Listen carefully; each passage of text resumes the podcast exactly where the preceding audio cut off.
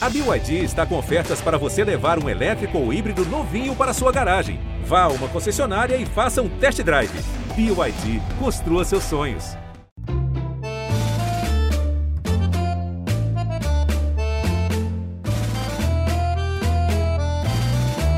Todos somos um. Avante, bola! Na área, Danilo chegou, dominou, tentou a finta, Arboleda, Miranda, voltou para Dudu. Pro rede do São Paulo. Difícil segurar o Abel na beirada do campo. Técnico do Palmeiras explode numa alegria, extravasa, bota tudo para fora. Palmeiras, Palmeiras na final da Copa Libertadores da América. Fala, torcida palmeirense. Aqui é o Henrique Totti. Está começando agora o Diário da Liberta. E o que é o Diário da Liberta, Henrique Totti? Quem acompanha o nosso podcast faz um tempinho sabe que a gente fez isso na última final da Libertadores contra o Santos. Um podcast por dia até o dia da final, até o dia 27, data da final da Libertadores contra o Flamengo. Teremos um podcast por dia. A gente vai ter participação direto do Uruguai, Felipe Zito, Gabriel Rigoni, a equipe da Globo que está por lá. Teremos nossos setoristas, Felipe Zito, Tiago Ferri e Fabrício Crepaldi trazendo as informações, análises, e além, claro, de Leandro Boca para representar a ansiedade da torcida até o sábado. E para esse Diário da Liberta, a gente fez vinhetinha nova, tango uruguaio, narrações de Oscar Ulisses. Bem-vindo, Leandro Boca, Tiago Ferri, Fabrício Crepaldi, Felipe Zito, que entra daqui a pouco, esperamos. Gostou da vinhetinha, Boca? Bem-vindo. Família Palestrina, quando surge, aqui está o torcedor do Palmeiras mais ansioso do planeta, vocês percebem pela velocidade da minha voz. Henrique Totti, isso não é uma vinheta, cara. Isso é uma das maravilhas do mundo, cara. Sensacional. Isso é para deixar na realidade todo o torcedor do Palmeiras ainda mais ansioso, pensando apenas em Uruguai, pensando apenas em hablar castelhano, é assim que fala? Como que se fala? Acho que é, o Fábio que manja de, de espanhol aí. É, eu, eu falando espanhol, falo mal ou menos português. Cara, muito legal a vinheta, muito legal o projeto, né? Essa sequência de, de pods que a gente vai ter aqui. E espero que a galera acompanhe, curta, porque, velho, se o time reserva não diria deu um show hoje, mas jogou bem hoje. Eu espero que o titular no sábado, se não der um show, pelo menos vença o jogo de meio a zero. Muito bem, a gente vai falar ainda desse jogo 2 a 2 contra o Atlético Mineiro no Allianz Parque, jogão pela 35ª rodada do Brasileiro, e acaba de entrar aqui na chamada Felipe Zito, diretamente do seu quarto de hotel em Montevideo, sorrisinho no rosto depois de uma bela janta, imagina, né, Felipe Zito? Um belíssimo matambrito. Vamos, vamos bem. Um matambrito? O que é um matambrito, Zito? É um. Cara, é um. Como se fosse um. É o. O, o, o lombo suíno, sabe? Uma coisa assim. Justo, Tentando justo. fazer a tradução. Lombo suíno. Mas então, você tinha mandado um áudio pra gente, Zito, falando da, do ambiente aí Tinha. em Montevideo. O que, que você pode contar pra gente? Você já jantou que tem bastante flamenguista na rua aí, é verdade isso? Exato. Exato. A gente tem. O clima está sendo construído ao longo da semana, né? A gente começa a ver mais gente chegando para a partida, falando de, de clássico, falando do, da final de sábado, e maioria absoluta de torcedores do Flamengo, por enquanto. É, até que no próximo ao nosso hotel tem muita gente com camisa do, do Flamengo, então acho que nesse início o Flamengo larga na frente na, nessa disputa por espaço no Estádio Centenário no sábado. Mas é, é óbvio que com, com o passar da semana isso vai, a gente vai começar a ver mais torcedores do Palmeiras. Já vi alguns, mas a é, é a maioria, assim, a torcida do Flamengo nesses primeiros dias, né? Uhum. A ver como serão os próximos dias até o fim da semana, como que o palmeirense consegue igualar isso de alguma forma. E hoje vocês deram um rolezinho em Montevideo, foram falar com o pai de Piquerez, é isso? Exatamente. Eu até falei para o Tiagão, eu ia mandar uma mensagem para o Tiagão, que agora eu descobri como se pronuncia Ah, Piquerez. É realmente Piquerez. É, pode chamar de Pique, de, o, o, o Joaquim pode chamar de Joaco, Joaco, aham. mas é Piquerez mesmo. Piquerez. Então agora a gente está tá falando feita. certo. né? Então, estamos falando sério, estamos falando sério. Mas, enfim, a gente conheceu a casa dele, com, conheci o cachorro de Piquerez. É, ele contou um pouco da família, da vida. É, foi bem legal. O pai dele, Daniel, muito agradável, nos recebeu muito bem para mostrar fotos da infância de Piquerez, é, camisa autografada por ídolos do futebol mundial, pôster de jogador brasileiro em casa, então foi bem legal. Foi é uma matéria que vai ao ar na manhã de quarta-feira no Globo Esporte, no GE, e na TV deve ir ao ar nos próximos dias, eu não sei exatamente quando, mas enfim, ficou legal, ficou bacana. Muito que bem, muito obrigado por essa participação direto do Uruguai, Felipe, saindo a volta, porque eu sei que você não conseguiu ver o jogo contra o Atlético Mineiro, né, por motivos Não vi. Mas depois Não você vi. volta Vou ver falar de- agora. de programação, Tá bom. e muito mais. Fabrício Crepaldi, bem-vindo. Quero dar uma palavrinha com o Felipe Zito. É, tinha mandado um áudio pra gente gravado do restaurante, cara. Onde já se viu isso? Boa noite, Henrique Totti. Um abraço para você, para todos os nossos ouvintes. Boca, Thiago Fé e Felipe Zito.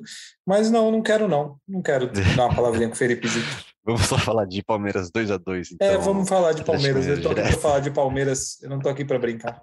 Muito bem, então. Palmeiras bem modificado, né? Fabrício Crepaldi, todo reserva, Atlético titular, mas deu, deu jogão. Eu ia começar com um pouco, mas eu vou começar com você falando disso, é, sobre dois destaques da partida, né? As atuações de Wesley e Gabriel Veron. É, até perguntaram isso na coletiva para o João Martins, né, auxiliar que comandou o Palmeiras hoje, é, se, se teve alguma atuação que credenciava para a final.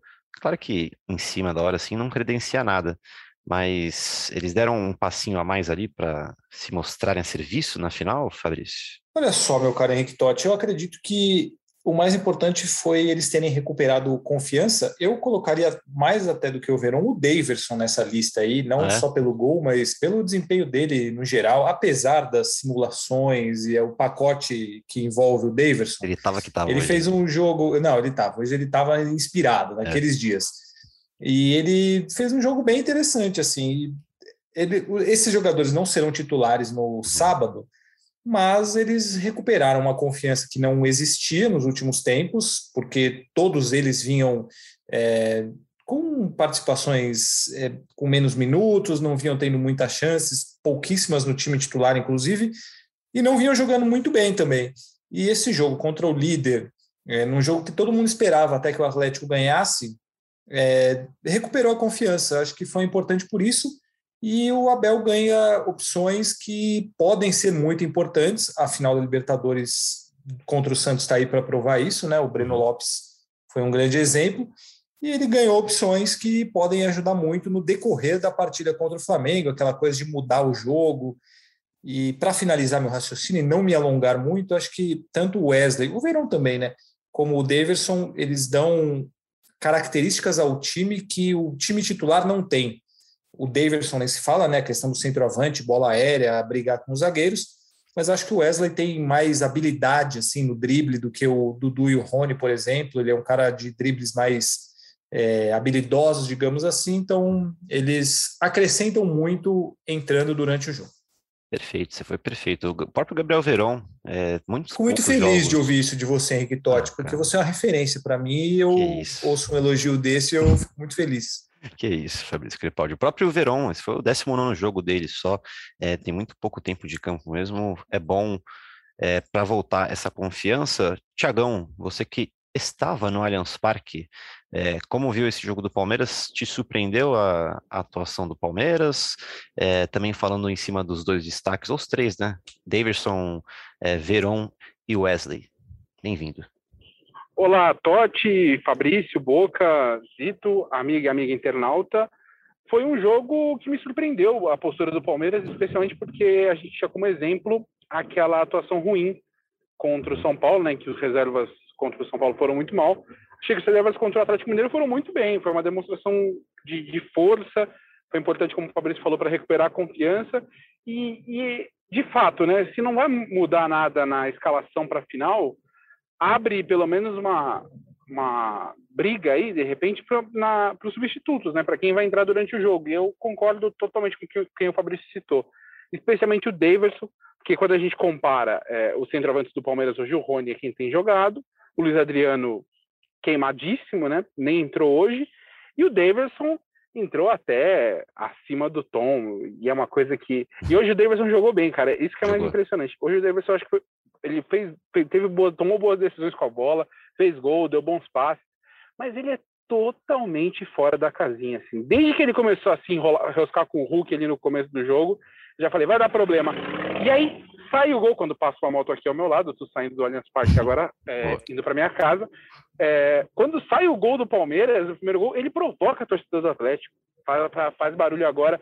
Cara, o clima no Allianz Parque foi assim, um dos mais um dos raríssimos, né? Falam muito da, da união sinistra entre as torcidas uhum. de Palmeiras e Atlético. E realmente era muito bom, a torcida do Atlético com bandeirão ali na frente do, do, do estádio do Palmeiras, nenhum problema. E o Davidson provocou a torcida do Atlético, provocou o Atlético, enfim. Nada Mas ele teve uma boa atuação, então acho que é o cara que, que deixa uma, uma, uma expectativa aí para ser uma opção para entrar durante o jogo, caso o Abel entenda ser necessário. E o Verón e o Wesley acho que eram caras também que precisavam demonstrar alguma coisa. O Wesley até acho que foi melhor do que o Verón, mas o Verón, por ter sido esse cara que tem entrado no lugar do Rony para ser um centroavante mais móvel, acho que foram, foram os grandes ganhadores aí dessa, dessa atuação. E o Palmeiras saiu bastante aplaudido do jogo. A torcida gostou do desempenho. Quando acabou o jogo, eles aplaudiram o time, aplaudiram os jogadores. Acho que foi realmente importante dar um clima melhor do que vinha sendo aquelas três derrotas seguidas no Brasileirão. Nossa, seguindo no Verón, Verón foi o, o cara que entrou contra o Atlético Mineiro na Libertadores e deu o passe assistência para o Dudu, né, da classificação. É, Leandro Boca, que também estava em trânsito, agora está mais tranquilo para participar com a gente aqui, falando desses dois jogadores ainda, porque eu vi seu vídeo no, na voz da torcida no GE, vi que você foi surpreendido pela atuação no Palmeiras, e gostou desses, da atuação do, do Wesley do Verão. É um pouquinho de esperança a mais para o torcedor palmeirense para essa final? É aquele, é aquele cara que pode entrar, o, o futuro Breno Lopes? Henrique, cara, o ponto do jogo de hoje, na minha opinião, eu sei que vocês falaram do Daverson, da pecinha rara que ele é, inclusive só um adendo na, nas coisas que fez o Davidson. A hora que ele sai correndo para ver o VAR e pega a garrafinha de água foi sensacional. Impressionante pau, né? como o Davidson é cara de pau. Mas o, o, o, lance do jogo de hoje, para mim, foi a participação do Wesley do Verón, principalmente do Wesley, porque hum. o Wesley é aquele jogador que não será titular, bem provável que não, né? O Abel às vezes dá umas surpresas em nós, mas o, é um jogador que de repente ele pode entrar e pode decidir o jogo. O Wesley ele tem um potencial de decisão. O Wesley tem o drible, o Wesley é rápido, o Wesley tem um bom chute. Então, de repente, aquele, aqueles 35 minutos do segundo tempo, você põe um Wesley lá que já começa aquela faísca. Então, o, o, o, ponto que eu tiro do jogo de hoje não foi apenas a boa partida da equipe reserva, porque realmente o Palmeiras não ameja nada no Campeonato Brasileiro. Eu uhum. não retiro essas coisas que eu falei nos últimos podcasts.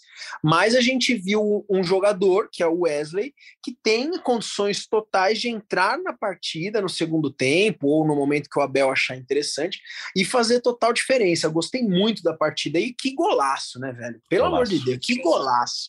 golaço. Nossa Senhora. E o Wesley pode ser até um cara para entrar, assim, num... pensando em situações aqui do jogo possíveis. O Palmeiras está empatando o jogo, precisa ir para cima, o Wesley pode entrar. O Palmeiras está atrás do, do. tá na frente do placar, vai buscar o contra-ataque. O Wesley também, perfeito para puxar o contra-ataque, assim como o Gabriel como o Gabriel Veron, tem um, um, arranque absurdo. Quando o Gabriel Veron arranca, eu fico impressionado. Até contra o, contra o Galo no, no gol do Dudu, o arranque dele foi impressionante. Outro nome que eu estava pensando aqui, amigos, eu não sei se vocês vão concordar comigo, um nome que até foi citado na coletiva do João Martins, foi não vamos concordar. Danilo Barbosa.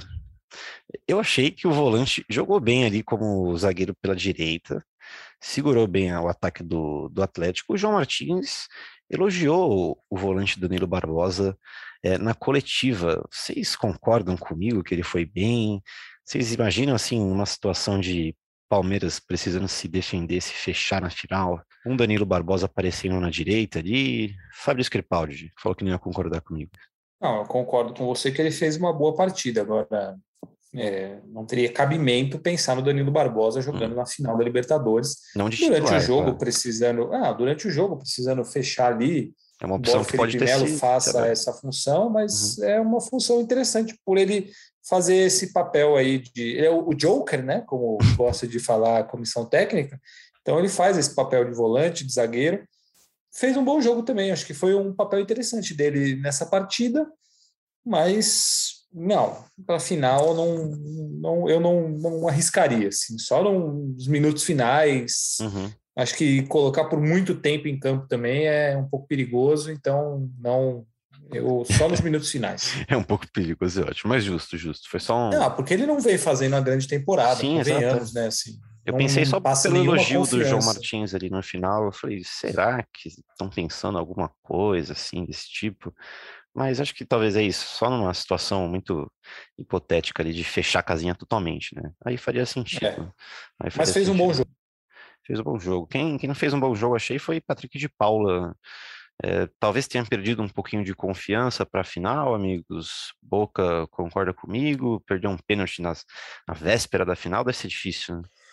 Olha, sobre o pênalti eu discordo, porque para mim o pênalti houve também muito mérito do Ederson. Foi uma É, boa defesa. verdade. Foi uma cobrança de Evair e Veiga, mas assim, o mérito do goleiro também existiu maior do que o demérito do volante. Agora, a partida do Patrick de Paula, realmente, eu- aí eu concordo com você. Ficou devendo, Uhum. mas o Patrick de Paula, Henrique, acho que ele corre muito por fora ali, né? Porque a gente tem a gente tem Felipe Melo e Zé Rafael, e quem tá ali Uhum. pelas beiradas é o Danilo, né? Acho que o Patrick de Paula, ele não. Teria uma, Ele- terceira, uma ele tá correndo- opção ali, né? Eu acho, eu acho. Não é um cara que não vai entrar, não pode entrar. Tudo bem, ele pode entrar. Mas não, não creio que ele seja uma das primeiras opções. Não creio e não é, né? Realmente Sim, ele sim. não é uma das primeiras opções. E foi mal no jogo de hoje. Talvez o único jogador que realmente foi mal. É, muitos estão falando que o primeiro gol do, do Galo, que teve uma bela, uma bela jogada do Guilherme Arana, que é um excelente jogador, inclusive. Uhum. É, muitos falam que o Jailson falhou, que o Jailson não poderia, pelo menos na, na minha live agora, que o Jailson não poderia ter espalmado aquela bola para o meio da área. Eu já enxerguei esse lance como um lance que ele não tinha muito o que fazer ali. A bola explodiu na mão dele e ele não teve o que fazer. Não sei o que vocês acharam. É, sei lá, talvez tentar espalmar para fora, mas aí também a distância que tava o chute, o erro tá na marcação de não acompanhar o, o Guilherme Arana tabelando com, com o Jair na área, né? Acho que é o Marcos Rocha que, que deixou o Arana é, tabelar e sair para chutar na frente do Jailson, mas dava, dava para espalmar. O que você acha, Tiagão? Você abriu o microfone. É, eu acho também. Para mim, eu, eu acredito que o Jairson poderia ter tomado uma decisão melhor do que dar aquela rebatida para o meio da área. Se eu não me engano, no lance, até quem estava acompanhando era o Veron, que estava acompanhando o Arana. E Verão até ele toma para, o corte do, que- do Arana. Isso, e ele tá junto com o Arana, né? O, o Marcos Rocha, ele teoricamente vai fechar a linha de passe ali, a bola acho que vem pro Jair, né? Atrás do Marcos Rocha. Tá o Verão acompanhando e ele para, e aí sai a jogada do gol. Agora, eu vou ser do contra, porque eu, eu gostei do, do Patrick hoje. Achei Ah, que é? o Patrick jogou bem. é, E, é, e é engraçado, porque no começo da partida eu fiquei esperançoso pelo Gabriel Menino.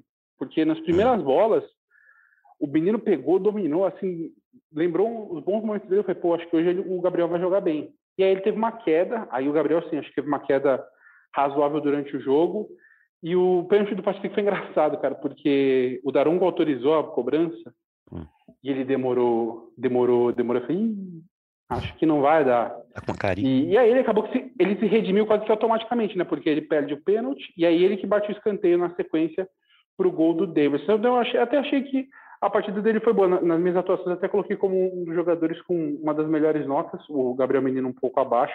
Uhum. E aí eu coloquei a nota mais baixa, eu, eu coloquei para o Jailson, porque eu acho que era uma, uma jogada que ele poderia ter tomado uma decisão melhor e é um momento importante do jogo, porque o Atlético não fazia muita coisa. E o Vitor Luiz também, né, que perde aquela chance É. cara a cara com o Bem o lembrado. Everson ali, que aquele lance caiu na perna boa dele, na pequena área, assim. Não dá pra É, perder. realmente é o tipo de lance que não dava para perder. Mas ele é palmeirense. Olha, o Fafs crítico de Vitor Luiz, sempre com, com citações Não, pontuais. não é, não é, não é crítico do Vitor Luiz, é que existe, né, essa Uhum. história de, pô, ah, não, pô, mas ele é palmeirense. Aí, ah, não, ó, dá pra ele pegar leve, né? Palmeiras desde criança. Pô, então bota o Boca lá. Boca é palmeirense pra caramba também. É por isso. Concordo perfeitamente. Perfeitamente. Quando, quando bom. falam que. Quando falam, puta, mas esse jogador, ele, ele tem a cara, mano, então coloca um torcedor lá, entendeu? Porque, velho, é, eu sou Palmeiras, eu pago para assistir o Palmeiras, eu pago para fazer as coisas, eu não recebo para jogar, cara. Mais cara de Palmeiras que o torcedor, não há. É, então vamos continuar com o torcedor, Boca, falando de arbitragem. é, qual a sua opinião daquele gol do Hulk Puta irregular? absurdo. É, cara, eu falei no, no, nosso último programa aqui, que nós gravamos ontem, quem não assistiu, quem não ouviu, perdão, ouça. É, um belo gol do Hulk, um golaço do Hulk, para mim, o melhor jogador do Campeonato Brasileiro, golaço. É, só que assim, cara, se, se, o gol foi regu, se o gol foi irregular ou não, não cabe a mim. Tá? Realmente não cabe a mim. Não, não sei dizer. O que me incomoda é a falta de critério. Uhum. Tá? É a falta de critério da, da arbitragem. Porque, cara, a gente assistiu três jogos do Palmeiras em sequência que tivemos o mesmo padrão de erro ou acerto só que com decisões contrárias. Palmeiras Fluminense, Palmeiras Fortaleza, no qual anularam o gol do Patrick de Paula, e agora esse jogo contra o Atlético Mineiro. Então, se vale ou não vale, eu não sei. Não é essa a questão. Uhum. Mas a falta de coerência não dá. Um absurdo. Se valeu esse gol, por que não valeu do Patrick de Paula? Por quê? Foi a mesma coisa, gente. Pois é, inclusive o presidente Maurício Gagliotti, em uma nota no perfil do Twitter do clube do Palmeiras é, mandou o seguinte: ó, impressionante a falta de critério da arbitragem e do VAR para lances tão parecidos, com decisões tão diferentes. Lamentável o despreparo. Precisamos evoluir muito nas questões envolvendo a arbitragem. Assina é, Maurício Gagliotti. Fabrício Crepaldi. Que convenhamos, não muda absolutamente nada, né? Não. Esse, esse protesto veemente do, do Gagliotti. Só temos que registrar aqui, claro. Não, claro, mas assim, é, eu sempre defendo aqui a história dos clubes se unirem, é, e só que está meio claro que o que tem acontecido, o time é prejudicado, aí o, a diretoria, o treinador vai lá, fala um monte, aí no jogo seguinte ele é favorecido. Isso aconteceu com o Flamengo, isso aconteceu agora com o Bahia contra o Cuiabá, que ele foi roubado contra o Flamengo, aí todo mundo reclamou, aí agora ele foi, favorecido e tal. Eu espero esperavam. Não é do perfil dele, claro, o Gagliotti nunca fez isso, mas para fazer uma, uma nota dessa, às vezes eu acho que até é melhor nem fazer assim, do que, que fazer uma nota dessa. Foi só um não... tweet, assim, né? Não foi nenhuma é, nota no site oficial do Palmeiras. Dá uma, uma entrevista coletiva, né? Entra ele na coletiva, não sei, faz alguma coisa, mas eu, enfim, eu acho que não, esse aí não muda nada. Acho um absurdo realmente a, o gol como aconteceu. O lance é idêntico ao do fim de semana que foi anulado. E aí eu não acho que é um problema com o Palmeiras. Uhum. É, é um problema geral, uma ruindade, uma falta de padrão geral. E aconteceu contra o Palmeiras e vai acontecer a favor do Palmeiras daqui a pouco. E aí os times vão continuar reclamando só quando são prejudicados e vai continuar tudo igual. Esse ciclo eterno, enquanto a arbitragem não é profissionalizada aqui no Brasil, né? É, algum destaque a mais da partida, individual ou coletivo, amigos? Olhando para a carinha dos senhores aqui.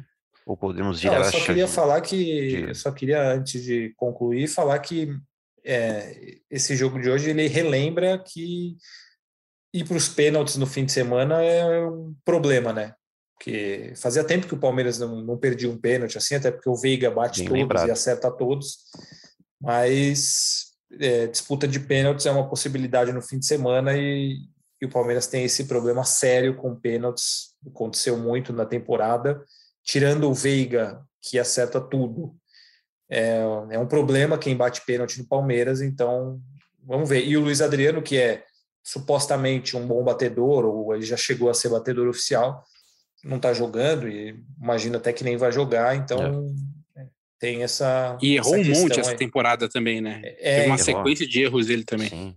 O João Martins morreu com uma substituição no banco, Luiz Adriano no banco e não entrou. É, o Boca, falando de pênaltis aqui, se rolar isso, é haja coração nessa final? Você voltará vivo para São Paulo? Não. Se for pênalti, já bate o telefone pro cardiologista do GE. Não dá. Não dá, não dá para aguentar. Cara, é, é, pênaltis numa final de Libertadores, eu lá no estádio, cara, e, e, pensando nisso que o Fabrício falou, o Fabrício tem total razão. A gente tem o Rafael Veiga e ponto final. Entendeu? Gustavo Gomes, talvez, não sei, mas também perde. É, aí você assiste o jogo. De... Nossa, Fabrício, puta, eu tinha esquecido Nossa. isso, cara. Não sei porque você foi me lembrar. Já tô nervoso, já tô esquecendo. Peço desculpas, peço perdão. Não, pede, tem que pedir mesmo, porque agora eu já lembrei. Cara, verdade, o Patrick de Paula foi e perdeu o pênalti. Inacreditável, cara. Espero que não, cara. É cardiologista. É, de é cardiologista, vai dar. Primeiro rosto que o Boca vai lembrar em pleno estádio centenário é o de Fabrício Crepaldi, essa, essa carinha bonita de cara, Fabrício Crepaldi. Cara, se for pros pênaltis, Fabrício, cara, você fica longe do seu WhatsApp, velho. Porque eu vou te xingar. Fica, fica tranquilo, Boca, não vai acontecer isso. Muito bem, então, já que viramos a chavinha, vamos falar então da programação do Palmeiras para essa semana e já encerrando essa edição do podcast, Fabrício Crepaldi, Felipe Zito está aí ainda, né? Então vamos com o Felipe Zito, é, porque o Palmeiras embarca para o Uruguai amanhã, né, ou hoje, né, que já, a gente já está gravando isso aqui no dia 24, né, a famosa quarta-feira. Palmeiras treina de manhã aqui em São Paulo, depois embarca às 15 horas para o Uruguai. Eu quero saber desse treino, Zito. É treino para os titulares que não jogaram é, contra o Galo? É treino só regenerativo? Como que é? E depois tem a festa na Academia do Futebol, né? É, treino normal, né? Porque geralmente o Palmeiras usa o padrão pós-jogo é, com a galera que está mais desgastada, faz atividade de recuperação uhum. física, então os titulares estão à disposição para treinar com bola. Aí o Palmeiras treina na academia de futebol na manhã de quarta, uhum. almoça e viaja para para aqui para Montevideo no início da tarde. Previsão de chegada aqui é 17 horas e 50, 18 horas. Então tem um tempinho. É. No Palmeiras tá no hotel? Tem... Não, no hotel. O Palmeiras está no mais ou menos no centro, aqui um bairro chamado Punta Carretas, uhum. mais ou menos nesse bairro, né, próximo. Então demora uns 25, 30 minutos para do aeroporto para cá. O Palmeiras deve chegar ali perto do Claro que tem aquela coisa toda do processo de migração. Não sei se os jogadores precisam passar pelo mesmo processo que a gente passou, mas é um processo lento. Então, deve, a partir das 19 horas, a gente espera o Palmeiras chegando no hotel e, e aí, enfim, começa nessa reta final de preparação para a final da Libertadores. Certo. E antes disso, claro, como eu falei aqui, tem a, a festa lá na frente da Academia de Futebol. A torcida já, já organizou para a saída da delegação do Palmeiras. É, inclusive aqui no G, GE Palmeiras estará lá, o GE vai fazer uma cobertura ao vivo com, com Globocop, filmando imagem de cima, com imagem de baixo, todo cobrindo a festa da torcida palmeirense. É, depois disso, Felipe Zito, é, dois treinos né, o Palmeiras vai fazer. É, um no estádio Gran Parque Central e o outro no próprio Centenário, né? Que se não. reconhecimento ou não? Estou falando errado. Eu vi na é, programação do Palmeiras. Não, o Palmeiras o Palmeiras treina na, na quinta-feira no Gran Parque Central. Uhum. Na sexta tem entrevista coletiva e o reconhecimento do gramado no Centenário, mas treina também ah. no Parque Central. Então são duas atividades. O Centenário é só aquele reconhecimento básico ali, nem chuteira. Só olha ali, uhum. viu, ó que legal, uma foto, faz uma selfie e vai treinar no Parque Central. O Maracanã foi assim também, né? Não teve treino, né? Sim, sim, exatamente. Exatamente. Verdade, muito bem. Então, tá dada a programação do Palmeiras nessa semana. Lembrando que a gente vai fazer um podcast por dia até sábado. Não teremos quarta-feira, quinta-feira e sexta-feira e sábado.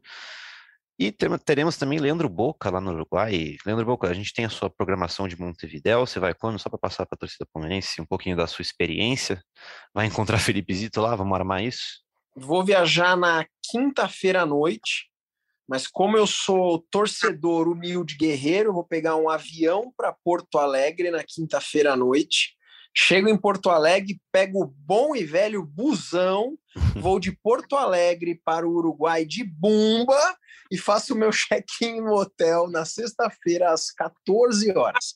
E aí eu estarei, na verdade, a 100 quilômetros de Montevidéu, só que no sábado, às 6 da manhã, eu pego um ônibus para Montevideo. Olha a cara de Felipe Zito ouvindo o meu roteiro, mas é isso mesmo. O que mais importa nessa brincadeira toda é o sonho de ver o Palmeiras no final de Libertadores dentro de, de um estádio fora do país. Eu estive presente no ano de 2000, infelizmente, 99 eu não estava. 2000 eu estava no Morumbi vendo Palmeiras e Boca Juniors e novamente eu estarei numa final de Libertadores. Isso é muito legal. Muito legal, Boca. Uma baita experiência mesmo que você aproveite muito. Para finalizar, então, finaliza aqui com, com o Fabrício, com o Tiagão. Uma pergunta simples para vocês, amigos. Faltando poucos dias para a final, o Palmeiras e o Flamengo, eles chegam em total pé de igualdade, assim, sem aquele negócio de, ah, o Palmeiras está chegando mais em baixa, o Flamengo está chegando mais em alta. O é, que, que você acha, Fafs? Sim, totalmente igual independentemente de momento, inclusive, para mim, quando chega num jogo desse, tudo se iguala e sem nenhum tipo de favoritismo para nenhum dos dois lados. 50% de chance para cada um. 50-50. E você, Tiagão? Só para só fazer um hum, último comentário. Diga. Na minha opinião, o Flamengo é um time melhor tecnicamente em jogadores e o Palmeiras é um time melhor é, coletivamente em organização. Perfeitamente. Tiagão. Ia chamar o Tiagão, mas o Tiagão deu, deu um probleminha na conexão dele, então Leandro Boca pode responder essa pergunta para a gente. É, chega em pé de igualdade também, Boca? Para você tudo se iguala nessa final? Olha, uh, concordo com o Fabrício. O time do Flamengo no papel pode ser um pouco melhor que o time do Palmeiras, mas nós estamos falando de uma final de Libertadores. Nós estamos falando de dois times muito fortes, o time do Palmeiras também é muito forte, e nós estamos falando de um dos maiores clássicos do Brasil, tá? Então, tudo pode acontecer. Agora, se é para falar em favorito, Flamengo é favorito. Deixa favoritismo com os caras, deixa falar, deixa falar, deixa falar, porque depois. Bom, é isso aí. É isso aí. Deixa falar. Fica é à vontade. Mas um jogo equilibrado, dois times iguais uh, e um clássico, um grande clássico. Eu prevejo um, um bom jogo. Muito bem, Leandro Boca com análise e todo o jogo mental dessa final de Libertadores, que é sempre importante, né? Então é isso, amigos. É, vamos encerrando essa primeira edição do Diário da Liberta por aqui. A gente volta amanhã, famosa quarta-feira, depois do desembarque do Palmeiras lá no Uruguai, com informações diretamente com o Felipe Zito. E a gente conta com a participação de vocês. Mandem perguntas lá nos nossos twitters, arroba Facrepaldi, arroba Felipe Zito, arroba Henrique Totti e arroba B underline Ferri, se eu não me engano. É, Fabrício Cripaldi, você quer dar uma, uma consideração final aqui ou é impressão minha?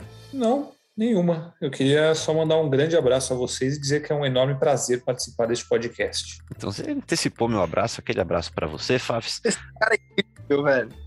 Obrigado, Boca. Fico feliz com os seus Boca. elogios a cada edição desse programa. Boca, o Fafs me quebra em todo o roteiro, cara. É desde muito tempo isso, cara.